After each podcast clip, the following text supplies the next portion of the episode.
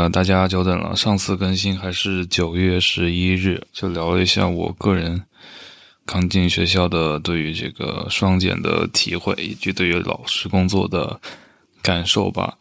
嗯，其实本来是想十月份就更新第二集个现实日记，但是我所在这个城市的天气太坑爹了，就是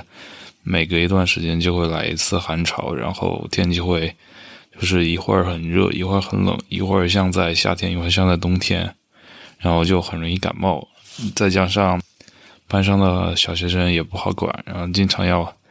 扯着嗓子喊他们、吼他们，所以呢，就感冒基本上就是来回持续了一个多月吧，所以就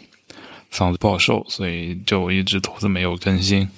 今天这个算算是恢复正常了吧，所以就想聊一下。大概我也工作快三个月了，然后下个月就可以正式的转正，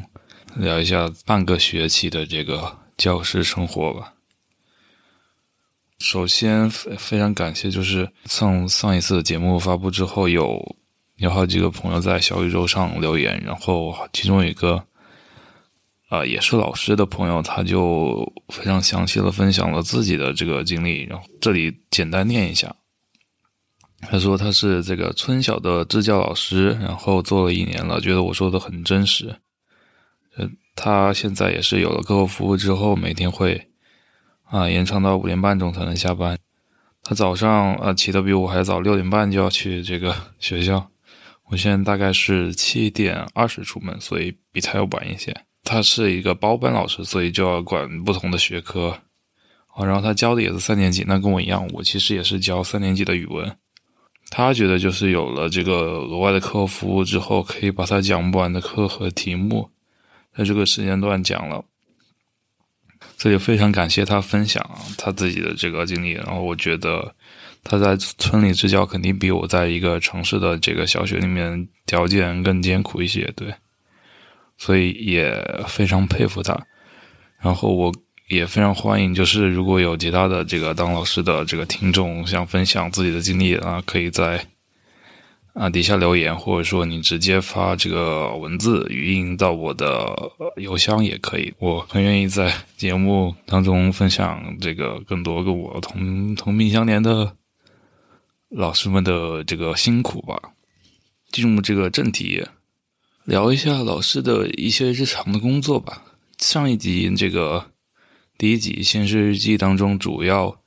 嗯说的是这个双减对于啊老师的影响。那这次就聊一下我在学校日常会面临的一些情况。就是我觉得可可能是公立学校这个一一定会面临的这种情况，就是日常的检查非常多啊，就平均一个星期就有一个检查。比如说这个我们班主任有这个班主任工作手册。然后你作为一个学科的老师，你有教师工作手册。除了这个之外呢，你还有这个，比如说，现呃，我们每天是要消毒的，所以，呃，这我觉得这可能是为了应对疫疫情之后才会产生的一个新的这个工作，就是每天放学之后要开这个教室里面的消毒灯，然后你也要做记录，就是你哪天怎么样消毒的，消毒了多长时间。然后除了这个之外，还有最重要就是每个老师都会有一一个教案，虽然教案也是要检查的。作为一个新老师，我们学校的要求就是我要前三年要手抄教案，所以我现在每就是每周都在抄教案，周末都在抄教案。教案是每隔一个月检查一次，然后要求是你要提前备课，就是你提前要备多一周的课，这才算达到要求。然后除了这些，不是老师本身或者班主任本身需要的。这个手册或者是记录本之外呢，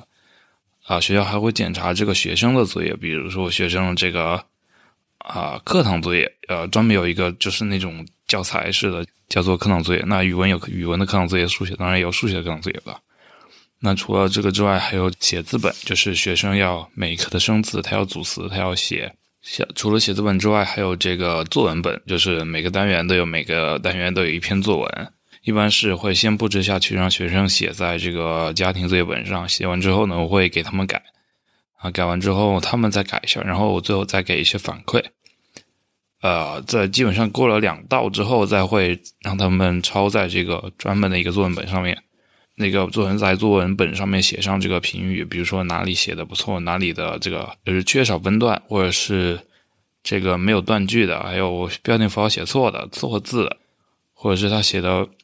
比较这个好的，比如说用了这个修辞手法、排比句、比喻句、拟人句，或者是用到了一些很好的成语，或者是它结尾当中有写到一个道理，这些都是值得肯定的地方啊。所以这个作文本啊也要检查。所以在日常的工作当中呢。就是每天上课改作业，然后每一周应付各种检查，啊，除了这上上面说到纸纸面上的检查，然后当然还有这个教室的这个基本上每天的卫生，还有就是每个班上学校要求有这个班级文化墙，所以呢，啊，我就得比如说让学生去画画，或者是写字，或者是做海报，然后把这个班级的文化墙装点起来吧。啊，比如说我们刚刚这个这周就检查了班级文化墙。呃，然后呢，我就让学生做了一些海报，然后我反正我们办公室老师也是手忙脚乱，就觉得做海报那个还不够，因为班级文化墙有两面，那还撑不下去，就赶紧就是在网上打印一些东西，然后让学生在上面涂。所以这个就是老师日常要面临的各种各样的就是学校来自学校检查，就感觉你永远闲不下来，就是就像是我看那个。啊，有本书叫做《中国国家治理的逻辑》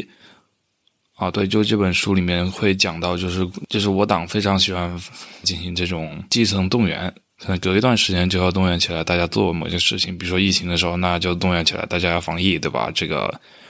在小区，对吧？就需要你监督别人戴戴口罩，然后外地来的人你要查他的相关信息。啊，基层的这种居委会、村委会的这个干部都要被动员起来做各种各样的事情，啊，这个忙完了呢，他又会动员你去干另外的事情。那我觉得就是，啊，在公立学校就挺跟这种政府的基层组织或者政府部门就很像的，就是他会这周动员你做这种事，嗯，那周动员你做那个事，然后下周要动员你检你要检查你这个，希望你一直保持在这种啊有一点紧张的状态，就是。哎，我想到，哎，我下周要应付检查了，那我要赶紧的把这事情都做了，对吧？你要是周一到周五没时间做，你周末也得给他做了。反正到时候你要是检查的时候你没做合格，那就是在这个群里面或者是全校的这个大会上面就批评你。就是大家也都是要面子的，对吧？也不好受，所以呢，啊，通常都会就非常赶紧的就把这些东西给做了啊。所以这就是我这就这段时间比较。他的体会就是，嗯，就是在日常的这个教学之外，你一直要应付各种检查，然后，啊，我觉得就是对于我本人的这种，对于教师方面的这种工作手册检查还好，就是我一般都会提前的把它完成，然后你要你要我填什么都填了，对吧？无过无过，但是对于学生作业检查就挺难搞的，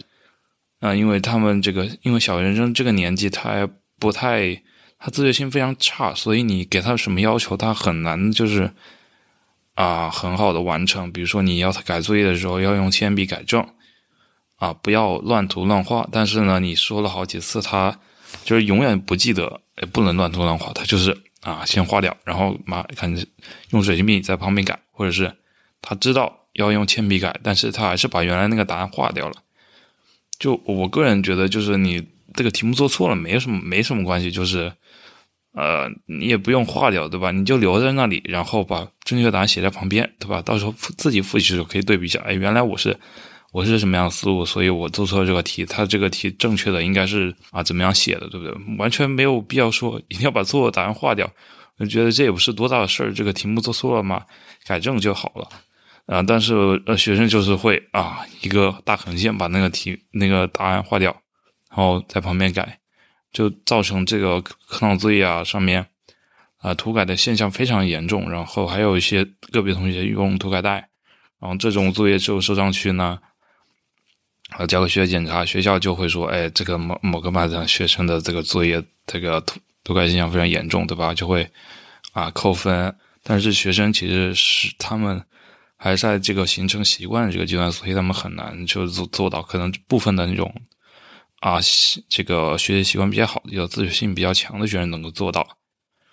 这就是日常要应付到的一些检查的方面。然后另外一个方面就是我经常非常头疼的，就是啊，小学生非常活泼乱动。哦，我觉得这也是他们天性。我个人是不太想限制他们，就是啊，你必须得老老实实给我坐着，你哪都不能去，你就你不能动。那我觉得就像把他关在牢笼一样啊。对于一个学生来说，他一个一节课四十分钟坐在教室里面，对他来说是很很困难的一件事情。那就是比如说，啊，在他们这个年纪，可能坐五分钟就坐不住，然后可能想动活动一下或者怎么样。我觉得我是可以理解的，因为我作我作为小学生的时候，我可能也不太能就是持续专注的坐在座位上。嗯嗯，就是你要嗯这种。比如说四十分钟坐那里非常专注，可能只有啊大人才能够做到，所以就是不要，我觉得这方面不能够太强求小学生一定啊，就是完全不能动，像个僵尸一样的。但是这个问题就是他们下课的时候就喜欢各种这个跑跑闹，这个追那个，那个追那个的，然后就很容易发生一些事故，比如说摔倒呀、撞到桌子呀这种的。这个还算好的那种，直接下课就是两个人吵起来，然后就大打出手的。嗯，这个就我就经历好几次了，就是有一次一个男生把一个女生的那个嘴巴打了，然后还把他鼻子给打青了、打肿了，然后我就没办法，我就只好就是放学的时候跟家长沟通，然后让两个两个学生家长去沟通。下手太狠了，就是他们就是小学生打打架就是没轻没重的，他就下去了，他就不管后果，那后果都是。对吧？老老师和家长的事情，嗯，他也不觉得很严重。然后还有的有有的学生就是喜欢在地上爬，或者是把一个学生把另一个学生压在地下，这个也很很危险。就是万一出什么事儿呢？对不对？你把他啊哪里压到了，就是也产生的后果可能也会很严重。啊，就就这周有个学生。啊，虽然也不严重，但是他也是一拳打了另一个学生的这个嘴唇，然后就打出血了，需要校医这个处理了一下。但是，但是我我真的觉得就很头疼。那我面我个人面对这种情况的方式，就是下课尽量不让他们出教室，然后我就我就是虽然下课，但是我也在教室里面看着，就是一旦有学生这个到处疯闹呢，我就让他停下来。我就喊一声：“哎，某某某，你不要闹你给我回这个座位上好好坐着。”啊，另一种方式就是让他们可以带一些这种益智类的玩具，比如说这个跳棋啊、飞行棋啊、围棋啊，或者是啊，让有些学生喜欢看书的，让他带书过来看。呃，就是部分学生是可以，就是比如说啊，坐在座位上或者几个学生围在一起玩这种小游戏的。但是，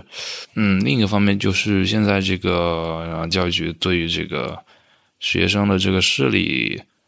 的发展比较关注，就是说要求我们说让可能每个课间都让学生出去在这这个走廊上远眺一下，对于视力的